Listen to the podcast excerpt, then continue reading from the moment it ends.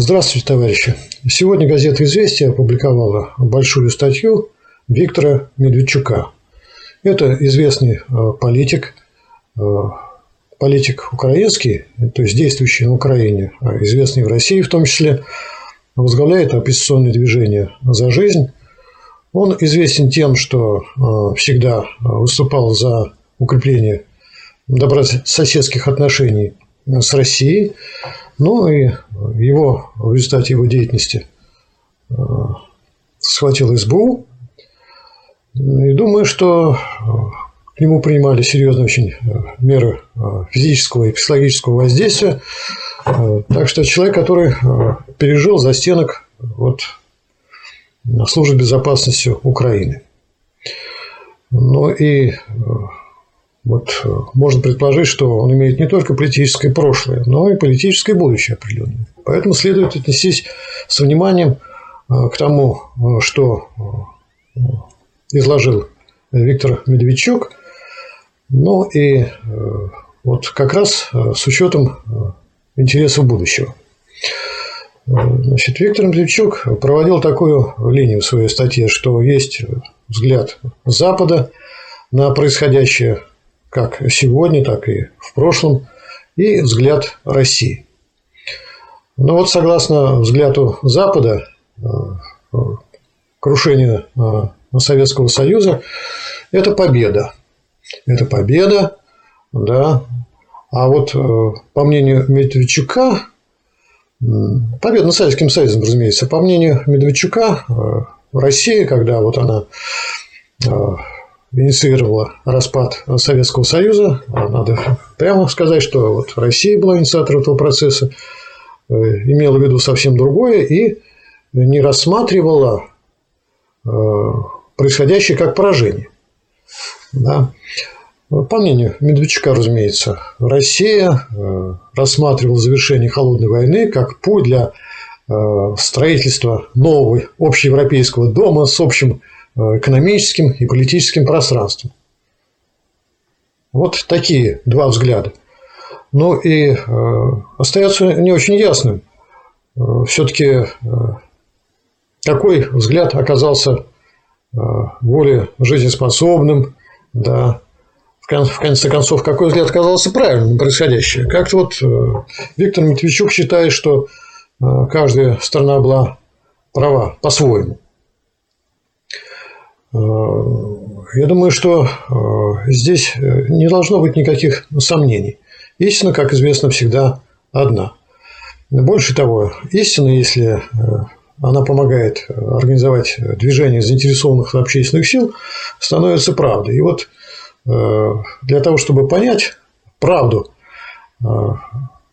истории, я думаю, что необходимо совершенно обратиться к представлению Владимира Ильича Ленина. Ленин э, прекрасно показал э, суть высшей стадии капитализма. А высшей стадии капитализма, как известно, империализм. И показал, что здесь э, стремление к свободе, к равноправию, да, что можно было проследить в домонополистическую стадию капитализма, заменяется стремлением к реакции, стремлением к господству. И вот завершение холодной войны да, и означало что? Что э, Советский Союз, э, сказать, в лице республик, которые входили в Советский Союз, потом стали превращаться в формально независимые государства, попали э, в сферу господства мирового империализма.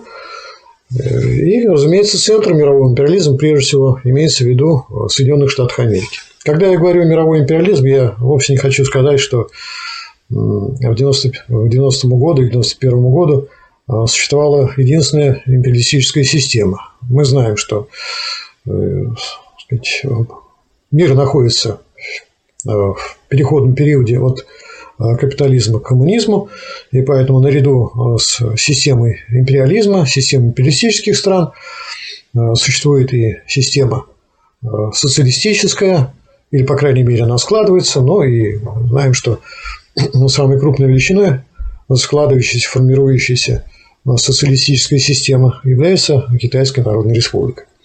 Но, тем не менее, значит, вот империализм, в той части, в которой он а, сохранил свое влияние и свое существование, подчинил своему господству Россию и другие республики, входившие в состав Советского Союза. Разве это вот не факт исторический? Как можно говорить тут о каком-то другом понимании истории, что вот Значит, одни считали, что они э, разгромили Советский Союз и установили свое господство, а другие, значит, считали, что они, ну, другие имеется в виду э, Россия э, ельцинского периода, считала, что вот происходит строительство общеевропейского дома, да, поскольку об этом говорили, и то, и другое было в жизни. Разве так? Да нет, конечно. Можно было говорить все, что угодно. Вот говорить одно, а значит, и тем не менее, не считаясь э, с реальностью, это называется пребывать в мире иллюзий. И вот э, похоже, что Виктор э, Медведчук вот разделяет иллюзии от, о том, что происходило после крушения Советского Союза. Он так вот он признает то, что сказать, точку зрения и позицию мирового империализма из Соединенных Штатов Америки прежде всего – он признает, что вот была такая позиция. И в то же время он пытается признать, что позиция России тоже имела под собой какие-то основания. Но на самом деле, как мы понимаем, что если позиция Соединенных Штатов Америки и подвластным их стран была реализована на практике, то есть мощный империалистический хищник разгромил, разгромил своего экономического конкурента и разгромил в результате войны. Это вообще просто замечательно. То есть сохранились производительные силы, которые были подчинены э,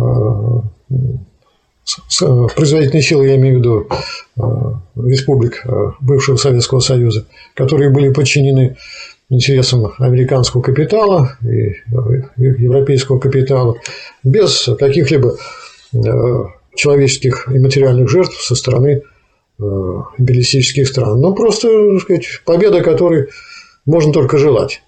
И, наверное, они не верили в свое счастье, да, ну вот э, не верили, потому что не понимали, что социализм тоже внутренне противоречив, что классовая борьба продолжается при социализме, если устранить диктатуру пролетариата, то есть орудие для борьбы за интерес рабочего класса, то, значит, возьмет верх э, капиталистическая тенденция, Э, в первой фазе коммунизма и который приведет к реставрации капитализма. И когда эта тенденция себя проявила в полной мере, то мы получили такой мир, где на обломках э, Советского Союза и социалистических стран Европы возникли более, так э, сказать, экономически слабые капиталистические государства, которые попали просто в объятия хищника империалистического лица Соединенных Штатов Америки, попали в сферу господства.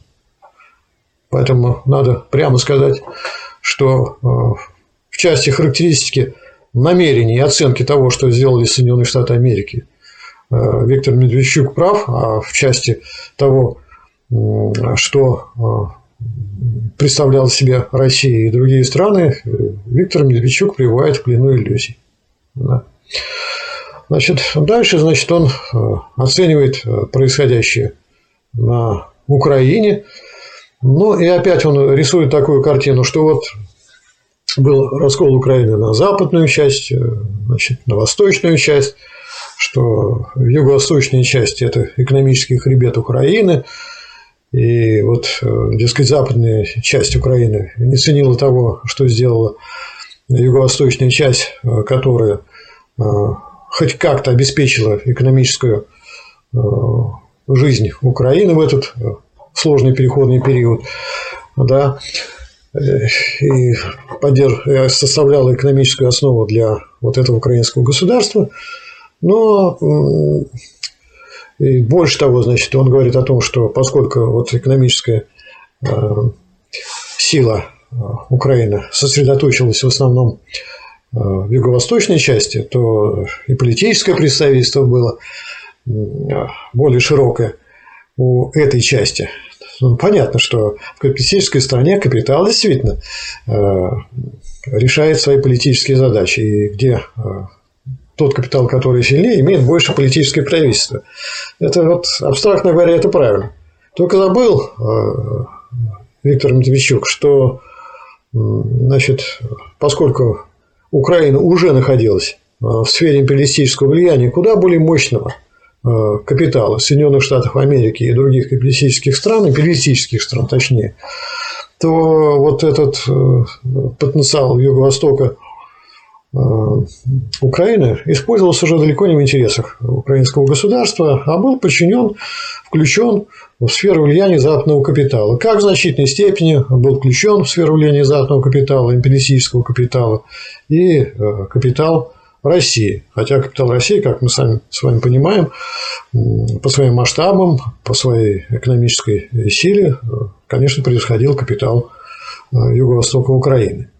То есть рисовать такую картину, что как-то вот само собой произошло, что несмотря на экономическую силу и политическое представительство э, юго-восточной части Украины, то есть э, той части, где преобладает э, русское или русскоязычное население, которое исторически экономически, ну и политически и культурно тяготело к союзу с Россией, и что вот тем не менее, значит, произошли Майданы, которые эту волю игнорировали. Значит, дело в том, что как раз э, с точки зрения э, международного расклада, что называется, сил, ну, это вот юго-восточная часть, она ничего не могла противопоставить э, вот мощи американского капитала, ну и подчиненного ей капитала других европейских стран и компаний, которые, конечно, были значительно сильнее любой компании украинской. Любой олигарх украинский, конечно же, был, находился в зависимости от американских банков. И значит, понятно, что финансовый капитал вовсе не украинский был. На юго-востоке Украины преобладал, а западный империалистический капитал финансовый преобладал. Поэтому э, вот нет никакого парадокса в том, что, казалось бы, экономически более развитая часть э, оказалась политически э, проигрышной позиции в результате этих Майданов. И нет никакого так сказать, сюрприза в том, что вот те силы, которые вели к разрыву связи с Россией оказались э, во главе Украины, потому что за этими силами стоял американский капитал, да, и так сказать, другой капитал, куда более мощный, и который был способен решать судьбу Украины э, независимо от э, желания вот воли, сказать, желания и воли той части э, украинского капитала, который тяготела к э, союзу с Россией. Понятно, что э, все нет, было не так однозначно, да, и что если бы, скажем, вот эта часть украинского капитала, ориентированная на связь с Россией, политически более определенно заняла позицию, значит, ну и обратилась за помощью к России, прямой помощи, то ситуация могла бы измениться. То есть, если была бы, была бы опора на вот, российское государство более прочное, сказать, явные, открытые, но здесь уже вот она не состоялась, поэтому э, вот какие-то эти закулисные контакты, закулисные связи, они, конечно, ничего уже не могли э, изменить в общем векторе развития Украины, потому что закулисные контакты и закулисные связи западного капитала с, значит, с киевским правительством были куда сильнее, куда действеннее, просто потому, что империалистический капитал значит, империалистического центра многократно мощнее, чем российский капитал, но уж тем более капитал украинский. А как мы знаем из э, трудов Ленина, что капитал делит мир значит, по силе, ну и, соответственно, а сила измеряется величиной капитала. И мир разделен как раз по силе между империалистическими странами, и вот империалистические э, страны, собственно, и заглатывали Украину. Э, поэтому есть одно, так сказать, сказать, стремление которое было реализовано, вот как раз э, империалистических стран. И было второе стремление, о котором говорит Медведчук, как значит, желание строить общеевропейский дом, в котором было место и России, и Украине, и все это была в общей интеграции, которая не могло быть реализовано. Потому что вот представление похоже о европейской интеграции, которую разделяет Виктор Медведчук, видимо, до сегодня, и которую разделяли многие российские руководители в 90-е годы, это такое представление об интеграции, которое характерно для, на самом деле, интеграции социалистических стран. Вот это люди, которые, значит, в общем, вели к крушению социализма и вовсе не, не выступали против крушения социализма. И э, Советского Союза как э, воплощение социализма вот, э, на территории одной шестой части мира – Э, они, э, вот эти представления о Совете экономической взаимопомощи, где есть действительно интеграция, где есть равноправие, где более сильный э, по своему экономическому потенциалу помогает тому, кто менее развит. Но вот Советский Союз, конечно же, был ядром вот этого Совета экономической взаимопомощи и Содружества этих стран экономического – и там действительно не было этих, так сказать, стремлений поглотить, там, раздробить или подчинить. И вот они с представлением а, советским, да, социалистическим представлением а, социалистической интеграции, значит, пришли в мир и желали строить на таких основах, утратив социализм, да, и поспособствовав его разрушению социализма, на таких основах предполагали, что будет построена европейская интеграция. С кем интеграция? Со странами, э, входящими в империалистическую систему и подчиненными центру мирового империализма. Ну какая же там могла быть такая вот социалистическая интеграция в условиях э, поглощения вот этой э, части территории, значит, империалистическим капиталом. И напрасно Виктор Медведчук противоставляет вот эту, так сказать, иллюзию э, интеграции реальной интеграции, которая и предполагает раздробление иностранных стран на мелкие, вот Югославии. Это прекрасный способ именно э, интеграции при империализме. И, собственно, если э, европейская интеграция, так сказать, имела какие-то, Европейский Союз, какие-то признаки там, равноправия, черты, то это очень быстро закончилось, как только перестало устраивать центр мирового империализма. Значит, э, Великобритания долой из этой интеграции. Да, уж больно там равноправие играли. Э, пожалуйста, значит, э, Германию мы видим тоже сейчас вот поставили в такое положение, что уж она тут стала вдруг локомотивом Объединенной Европы. Нет такого локомотива, и вся эта Объединенная Европа повисла тоже в значительной степени в этой неопределенности, но тем не менее интеграция сохраняется, подчиненная интересам центра мирового империализма. Поэтому не надо вот эти иллюзорные представления о том, что какая-то такая справедливая, э, учитывающая интересы всех сторон, возможная интеграция в условиях империализма. Это иллюзия Медведчука, и для того, чтобы э, понять, что это иллюзия, надо просто познакомиться с тем, что писал Владимир Ильич Ленин – об империализме, где вот как раз существует колониальная политика, ну а потом мы понимаем, что колониальная политика заменилась была заменена на политику неоколониализма, который предполагает, что политические э, страны остаются как будто бы самостоятельными, а экономически всецело зависимы и подчинены интересам э, вот, уже не группы империалистических хищников, а вот этого э, главного мирового империалистического хищника Соединенных Штатов Америки. Ну и какие, вывод, э, какие выводы делает э, так сказать, Медведчук? Вот он, кстати, говорит о том, что вот он олицетворял его единомышленники и союзники, видимо, на Украине, партию мира. Вот я думаю, что о партии мира можно было говорить еще в тех условиях, когда ну, э, сказать, киевский режим э, подчиненный интересам американского фашизма во внешней политике, вел ограниченную э, такую агрессивную политику по отношению к э, республикам э, Донбасса, я имею в виду Донецкой республики и Луганской Народной республики. Но в чем это ограниченность? Ну, ну прямо не вторгались. Ну, значит, экономически душили, блокировали все там, все, что только можно. Да. обстреливали из э, орудий, из э, мирные города, дома, убивали жителей. Счет шел, мы знаем, на десятки тысяч погибших, в том числе и детей. Вот такая у них была, я бы сказал, что это специальная военная операция киевского режима была такая.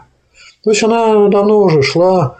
Ну вот на этом фоне еще можно было говорить о том, что э, э, сказать, те, кто желал э, сказать, свержения киевского режима как сателлита американского фашизма во внешней политике, это партия мира. Потому что, конечно, э, свержение киевского режима э, в том его виде, как, который он был, означало бы, что вот эти обстрелы прекратились. Но сегодня, когда идет специальная военная операция со стороны России, масштабы расширяются – и она уже, по сути, превратилась не в специальную военную операцию по защите независимых республик, поскольку мы сначала признали независимость Донецкой Народной Республики и Луганской Народной Республики, она превратилась в операцию по защите национальных интересов России, поскольку вот и Донецкая, национальная, Донецкая Народная Республика, и Луганская Народная Республика, и Херсонская область, и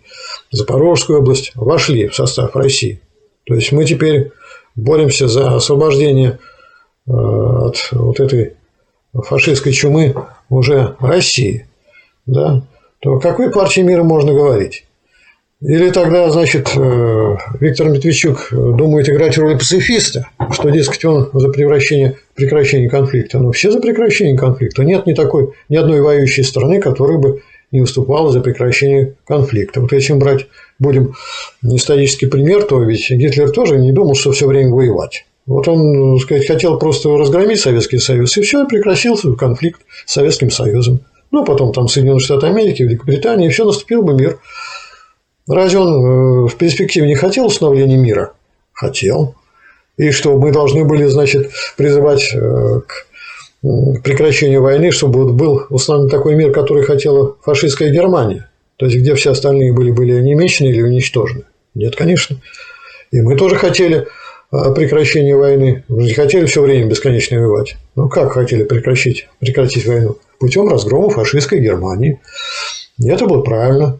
Это правда была за нами, потому что действительно, так сказать, развитие мира требовало разгрома фашистской Германии и, значит, освобождения от этой угрозы фашистской всего мира.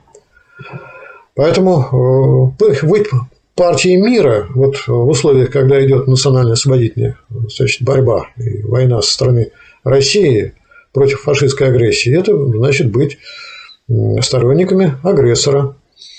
Потому что в таких условиях значит, партия мира – это вроде как, знаете, партия золотой середины. И вы правы, и вы правы, а давайте помиримся.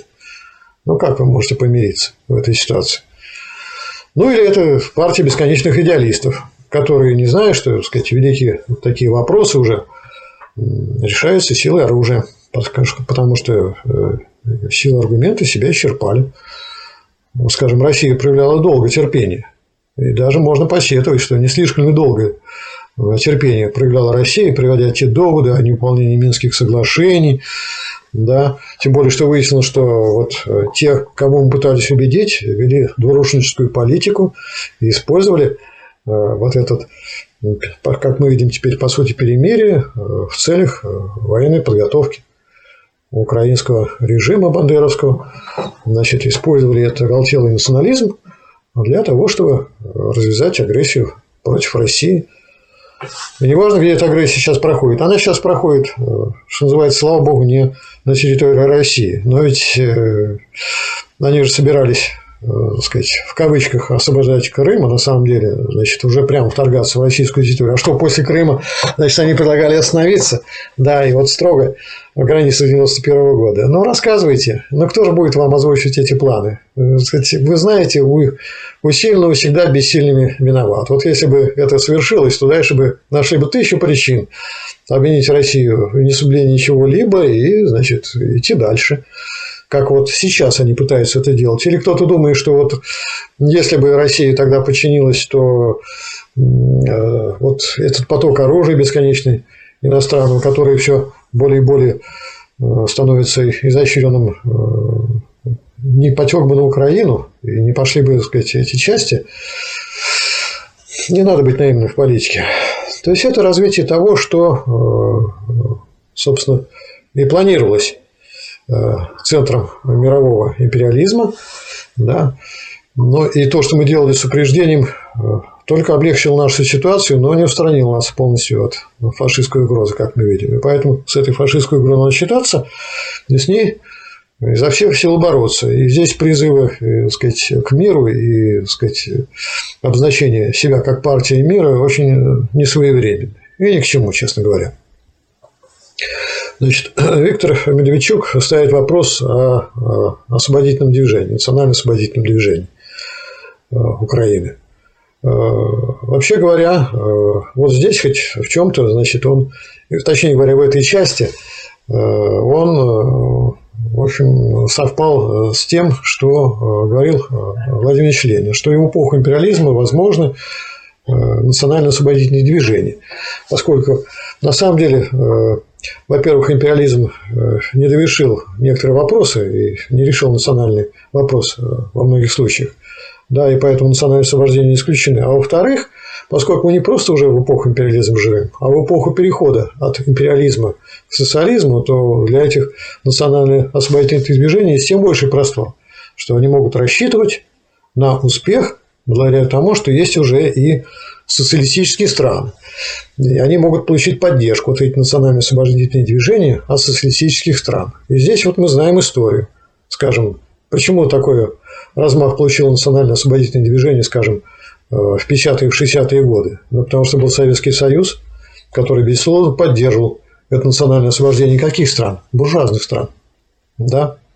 А вот, э, значит, колонизаторы, империалисты не хотели э, освобождать эти сказать, страны от своего колониального влияния. Да? И тут только под, при помощи Советского Союза эти национально-освободительные движения добились успеха, и возник целый ряд э, буржуазных, молодых буржуазных стран, которые обрели советскую э, самостоятельность политическую, но и, вообще говоря, э, в значительной степени продолжает ориентироваться на социалистическую страну, я имею в виду на Китай, и в значительной степени Э, ориентируется и на Россию как на преемницу Советского Союза, как на преемницу той страны, которая поддержала их в самый трудный момент, вот, в эпоху национальной освободительной борьбы. Ну, точно так же. Э, значит, сейчас уже, по сути, национальную освободительную борьбу ведет э, Россия, и поэтому очень странно. Причем, какую национальную освободительную борьбу? Во-первых, она ведет национальную освободительную борьбу в смысле отстаивания интересов самой России – перед угрозой фашистской агрессии. Во-вторых, конечно же, Россия ведет национальную освободительную борьбу и за освобождение украинского народа от бандеровского режима, который выполняет роль марионетки э, американского фашизма во внешней политике. Причем этот бандеровский режим очень пришелся, кстати, для американского фашизма, поскольку вот он представляет собой оголтелый национализм и сказать, построен на, я бы сказал, уже зловещей ненависти по отношению ко всему русскому. Ну, так это вот, сказать, конечно же, очень э, выгодно иметь такой режим э, американскому э, фашизму.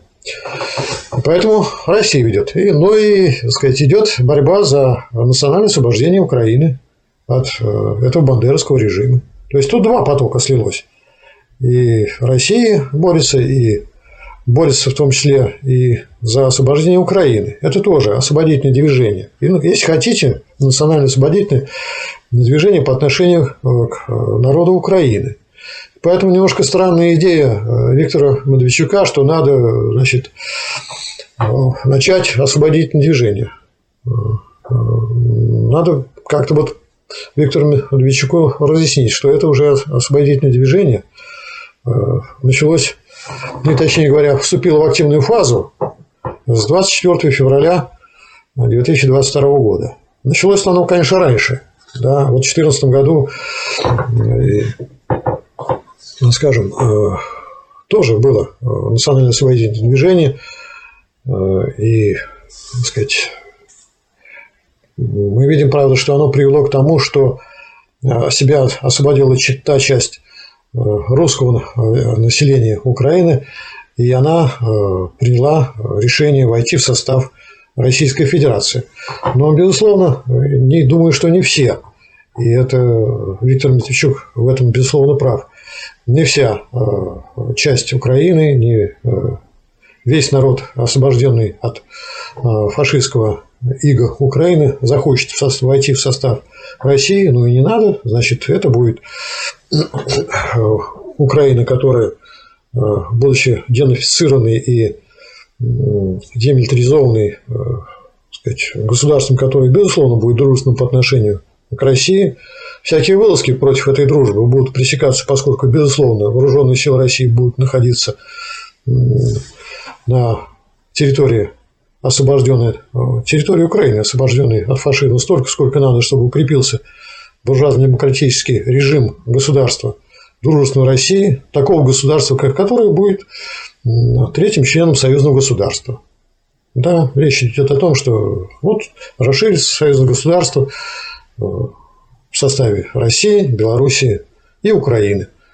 Да. И понятно, что как вот э, в Беларуси сейчас присутствуют российские войска, и для союзного государства совершенно нормально.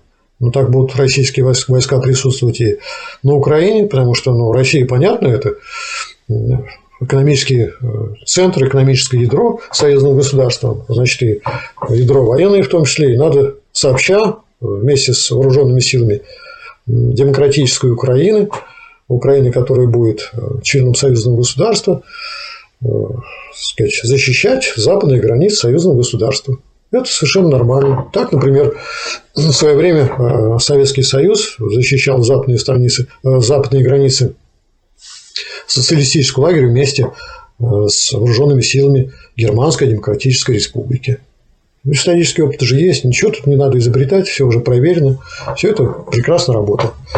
Так что э, все-таки э, Виктору Медведчуку надо считаться тем, что уже национально-освободительная борьба идет. Да, она идет не столько руками самого украинского народа. Но что делать? Вот фашистская ига – это, это страшная ига. И Виктор Матвейчук э, это прекрасно понимает, потому что вот он, находясь на территории э, Украины, э, пытался проводить политику, которая сближала украинский народ, и в этом смысле с Россией, в этом смысле была политикой освобождения от фашизма, он понял, что, к сожалению, уже ничего не дадут сделать. Поэтому то, что делает сегодня э, Россия, то, что делают вооруженные силы России, это и есть освободительное движение на Украине. Освободительное движение, если хотите, Украины тоже. Потому что понятно, что Россия действует и в интересах народа Украины в данном случае. Даже если сам народ не может себя, вот, так сказать, освободить. И он действительно не может. Точно так же, как, скажем, э, армия, советская армия освобождала народ Германии. И в этом смысле делала от фашизма. Была освободительной по отношению, так сказать, эта война. И по отношению к немецкому народу тоже. Освобождал от э, иго фашизма. Хотя, как мы знаем, что миллионы немецких солдат, то есть представители немецкого народа, воевали с э, советской армией. Вот такой трагический излом истории, что освобождать приходилось немецкий народ – от э, немецкого же фашизма войной с миллионной армией, состоящей из э, граждан Германии. Вот такой, вот то же самое сейчас происходит и на Украине тоже. Поэтому я думаю, что Виктору Мельчику надо все-таки быть точнее в своих выражениях и не надо начинать то, что уже идет. И за что э, Россия, граждане России платят, так сказать, кровью в том числе. Да? И, ну, вот это надо просто признать, этот факт. Я еще раз хочу сказать, что не надо думать, что только значит, русский э, действует в вооруженных силах России. Вот ни в коем случае это не, так никто и не понимает. А что там, как чеченцы прекрасно воюют, как башкиры воюют, как представители других национальностей России, как прекрасно, я думаю, воюют там и украинцы по национальности. Да? Они все воюют. За что? За освобождение украинского народа. от этой чумы уже 21 века, которая представляет собой американский фашизм во внешнем проявлении.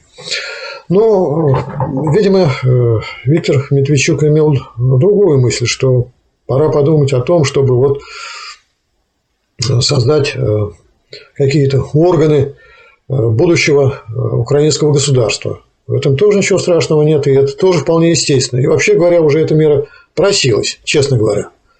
Потому что, скажем, а что вот, когда Советский Союз воевал э, с фашистской Германией, разве не был создан комитет э, свободной Германии в, Советском Союзе? Еще до Германии было очень далеко, до Берлина еще было э, тысячи километров, а комитет свободной Германии был да, это правительство, так сказать, или точнее говоря, комитет, который еще не был на территории Германии, но уже собирал силы, демократические силы, да, немецкого народа, ну, которые потом помогли быстро, достаточно быстро решить задачу, в том числе и денацификации, и создания новых органов власти, да, и, естественно, Комитет свободной Германии помогал и вести пропагандистскую работу и в немецких войсках, хотя понятно, что эффективность этой работы была, э, может быть, и не очень высока, поскольку вот, э,